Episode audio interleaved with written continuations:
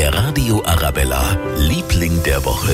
Da sind ein paar Herrschaften heute, die richtig Gas geben müssen jetzt. Ab heute wird es aufgebaut, das Münchner Frühlingsfest. Gestern erst hat die Stadt grünes Licht gegeben. Das heißt, jetzt bis zum 22. April muss alles stehen. Ob es das Riesenrad ist oder das Bierzelt. Die ersten Teile sind auch angeliefert. Es kann also losgehen, egal ob es schneit oder nicht. Ja, mir langt es ja schon, wenn ich ein Regal von Ikea aufbauen muss. Deshalb ganz liebe Grüße auf die Theresienwiese und Dank an alle fleißigen Aufbauer. Der Radio Arabella, Liebling der Woche.